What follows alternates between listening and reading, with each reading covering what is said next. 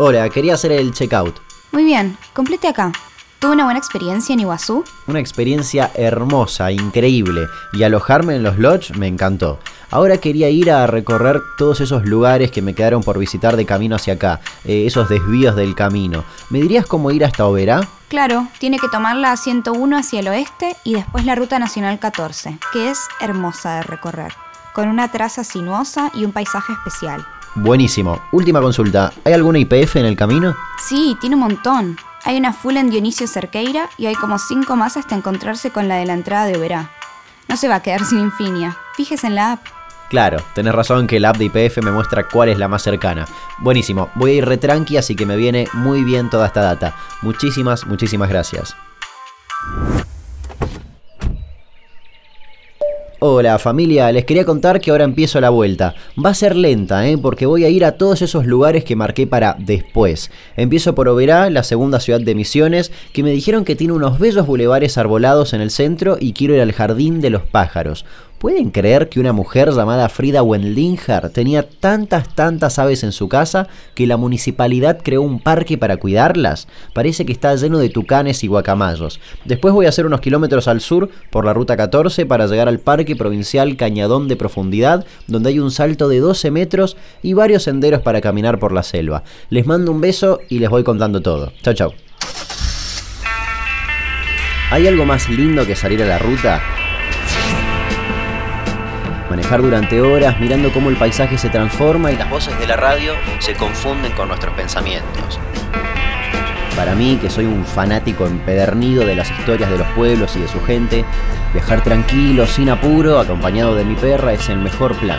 Y más si el viaje me lleva a mi querido Chaco. Una vez alguien me dijo que cuando viajamos por la Argentina viajamos hacia nosotros mismos. Los viajes son los lugares que conocemos, pero también las personas con las que nos cruzamos. Y tanto en las grandes ciudades como en las rutas más desiertas, donde hay una historia, hay una IPF. La aventura no empieza cuando arrancamos el auto, sino mucho antes, cuando la planeamos. Cuando alguien nos aconseja un lugar para comer, dormir o sacar una foto, ya estamos viajando. Por eso te doy la bienvenida a las audioguías IPF. Mi nombre es Damián Cook y hoy termino mi viaje por el litoral.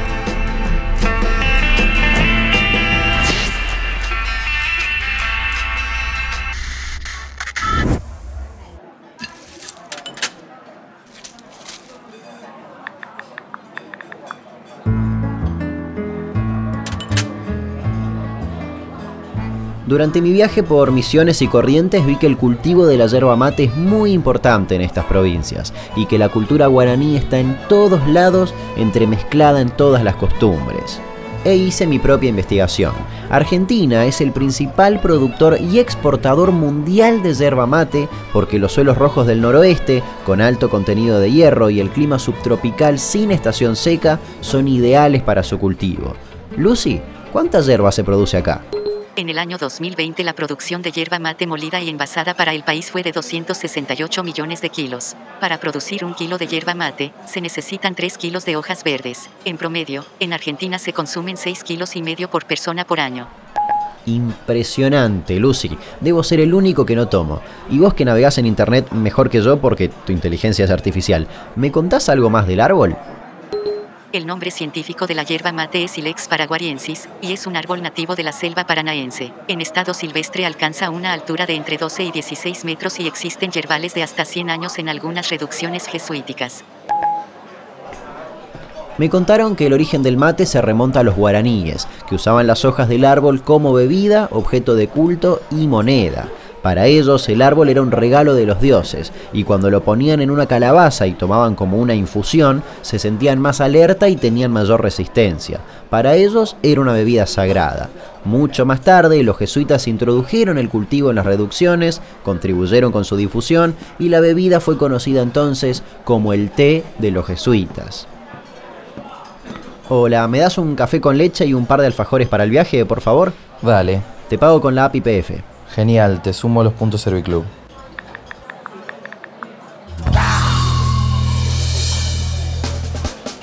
Voy a preguntarle sobre la yerba mate nuevamente a Oscar Alejandro de Giusti, el subsecretario de Marketing y Promoción de Eventos del Ministerio de Turismo de la provincia de Misiones, porque me pareció que tenía muchísima, muchísima data. Hola Oscar, de nuevo Damián Cook. Te molesto otra vez porque me gustaría hablar con vos sobre las influencias culturales de la provincia. ¿Cómo definirías al misionero? Describirnos a los misioneros, eh, la verdad que es algo complejo porque es poder pensar en, por un lado, la cultura guaraní, por otro lado, la cultura criolla y por otro lado, la impronta de las distintas etnias que vinieron a la provincia de Misiones, este, provenientes de diferentes lugares, principalmente de Europa, pero, pero también de, de Asia. Y en función de eso también, con el sistema de relaciones que se crea con el Paraguay, que, con el cual tenemos la frontera por, sobre el río Paraná, y, este, y el Brasil, que tenemos sobre la otra frontera este, con el río Uruguay.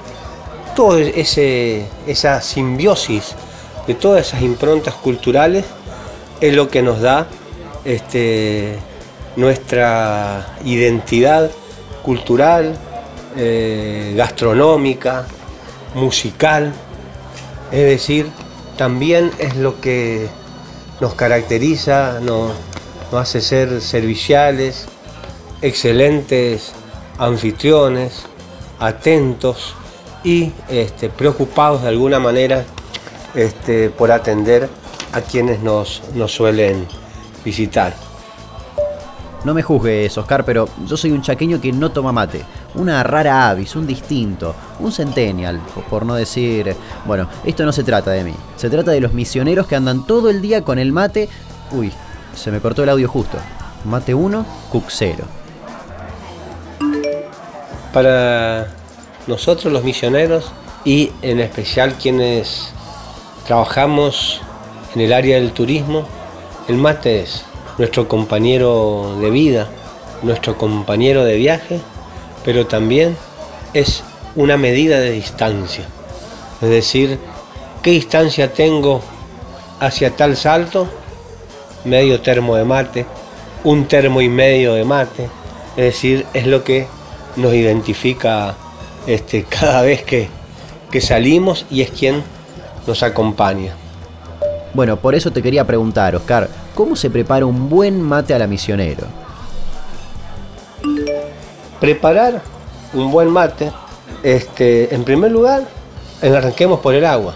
El agua eh, tiene que estar a 90 grados, es decir, que no es ni tibio ni tampoco es agua hervida.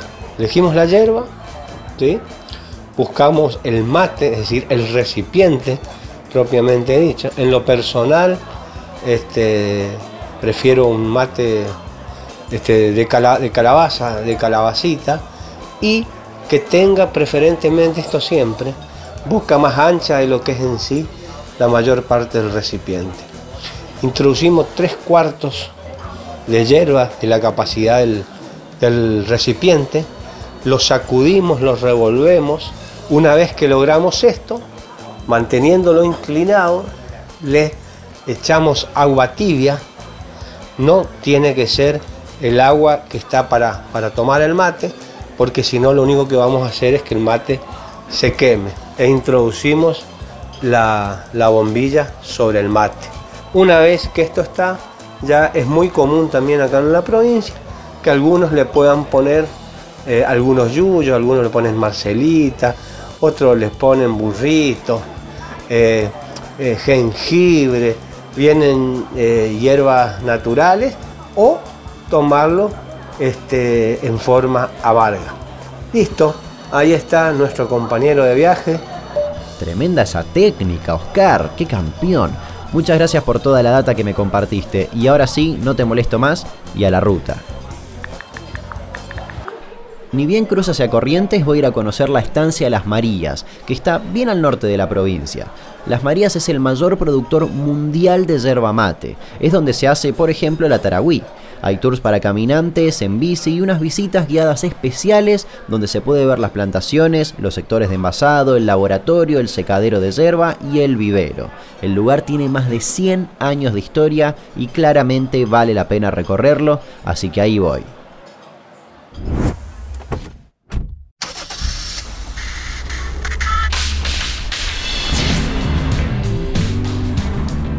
Lo que a mí me apasiona son las historias de las personas, de los pueblos, del pasado. Así que en Corrientes voy a recorrer unos pueblos muy importantes para la historia argentina. Yapeyú, Curuzucuatiá y Mercedes, que están muy cerca entre sí.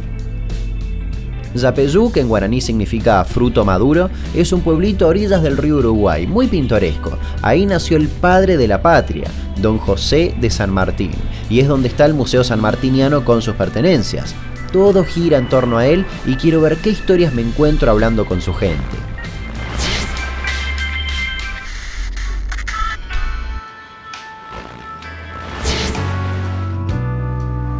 Otro lugar para lo mismo es Curuzucuatiá, a 154 kilómetros. Significa cruz grabada en guaraní y es una pequeña ciudad que fue el primer pueblo patrio, fundado en 1810 por el doctor y general Manuel Belgrano. A 80 kilómetros por la Ruta Nacional 119 me voy a encontrar con Mercedes, que es donde está una de las cosas que más quiero experimentar en la vida. Apenas a 5 kilómetros de la intersección con la 123 está el santuario del Gauchito Gil, el santo popular más conocido de Argentina, don Antonio Mamerto Gil Núñez. Buenas tardes viajeros y viajeras. Hoy una procesión se acerca a Mercedes a rezar y agradecer al gauchito Gil. Pero, ¿quién es? La historia dice que era un peón rural que peleó en la guerra de la Triple Alianza y que una noche Niande Yara, el dios guaraní, se le apareció en los sueños y le dijo, no quieras derramar sangre de tus semejantes. El gauchito no lo dudó más y desertó del ejército. Esa rebeldía y conquistar a la mujer que pretendía un comisario fueron algunos de los motivos de su sentencia de muerte. Además se conoció que le robaba a los ricos para darle a los pobres, una especie de Robin Hood correntino. Los relatos orales cuentan que el 8 de enero de 1874 la policía lo colgó boca abajo de un árbol antes de llegar a Mercedes. Dicen que su sangre cayó como una catarata que la tierra se bebió de un sorbo. En ese mismo instante nació el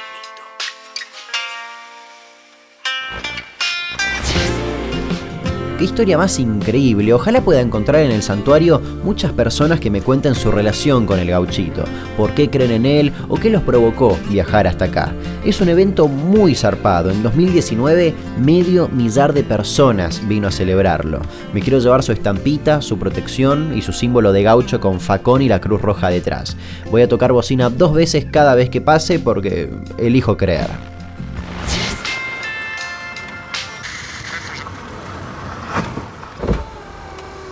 Hola, ¿qué tal? Lleno de Infinia, por favor. Perfecto. ¿Sabías que con la app de IPF sumás puntos Serviclub cada vez que cargas? Sí, estoy viendo qué canjear para Minerva, mi perra. Hola Dami, ¿por dónde andás? ¿No sabes el calor que hace acá? Espero que vos estés fresquito en alguna pileta. Qué ganas de estar con vos recorriendo el litoral. Te reenvidio. Uy, sí, la estoy pasando, pero perfecto. Ahora entrando entre ríos, voy a recorrer bien todos los parques terminales y acuáticos. Me esperan muchas, muchas piletas y, mucho relax. El próximo verano venimos, ¿eh? Pensalo como un estudio de campo. Abrazo, amiga.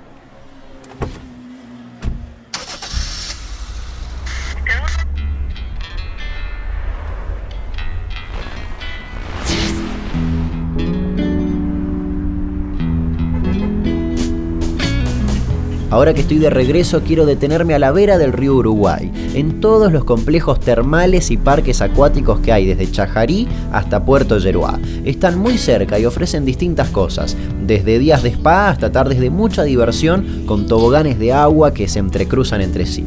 Están los municipales y los privados, los que son hoteles de lujo y los que tienen campings. El Parque Termal Federación, además de las termas, tiene un enorme parque acuático con una pileta de olas de 400 metros cuadrados, un parque de juegos y un tobogán de hasta 20 metros de altura. Eso sí que es tirarse la pileta. Además, hay una plaza náutica de 500 metros cuadrados con más piscinas y juegos. Las termas de Chajarí tienen 11 piletas con agua termal que van de 32 a 40 grados y tiene también un espejo de agua, una reserva natural y un centro de interpretación de la naturaleza. Decidí que voy a quedarme unos días porque, como digo siempre, los finales son para descansar.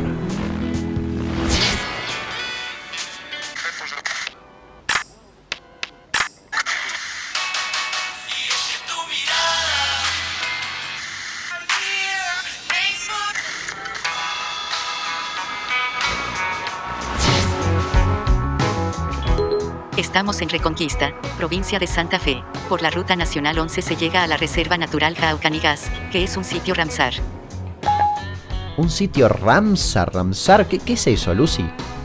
La red de sitios Ramsar nuclea aquellos humedales considerados de importancia internacional en el marco de la Convención sobre los Humedales. Abarcan superficies muy grandes, sin epicentro.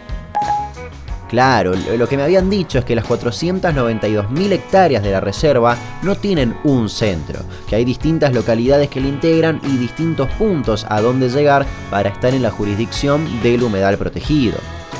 El nombre Jaucanigas significa gente del agua en Avipón. Los avipones fueron de los primeros habitantes en la región. Qué útil me fuiste, Lucy. Gracias por todo lo que me diste en este viaje pero es hora de hablar con una humana, si no te molesta. Hace unas semanas charlé con Lorena Ruña, que hace 15 años trabaja en el sector de comunicación y promoción turística de la Secretaría de Turismo de la provincia de Santa Fe, y voy a llamarla de nuevo para que me cuente qué voy a ver acá.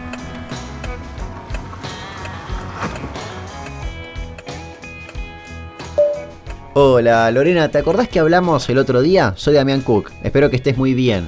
Te quería contar que estoy de vuelta por tu provincia antes de llegar a casa en Chaco y quiero pasar por la Reserva Natural Jaucanigas y quiero saber con qué me voy a encontrar. El Jaucanigas es una reserva, es un humedal que se encuentra en el noreste de la provincia de Santa Fe. Es un área que está virgen, que está poco explorada, que está poco desarrollo, donde hay poco desarrollo humano. Entonces el encuentro con la fauna, la flora, la vegetación es auténtico, genuino y diría, aunque redunde, tipo natural. ¿Qué podés hacer? Hay lagunas, bañados, esteros. Eh, podés observar los monos. Es impresionante cómo se te acercan la familia de monos carayá primero te observan y después se te acercan, pero no mucho, son prudentes. También contamos con yacaré, hay un montón de mamíferos, aves. Eh, los ríos están tapados, por eso decimos tipo en galería, porque están tapados por la vegetación. Cada estación tiene su encanto, la primavera tiene su encanto, el verano, el otoño, con distintos colores. Dentro de las cosas que se pueden hacer tenés el ecoturismo, la pesca con devolución, los paseos en kayak, sobre todo la observación y la recomendación es relajarse, distenderse y dejarse sorprender. Qué genial, Lorena, gracias por la data. Voy a tomar esto último que decís. Voy a relajarme, bajar la guardia y dejarme sorprender por el humedal antes de volver a Resistencia. Gracias por todo. Saludos.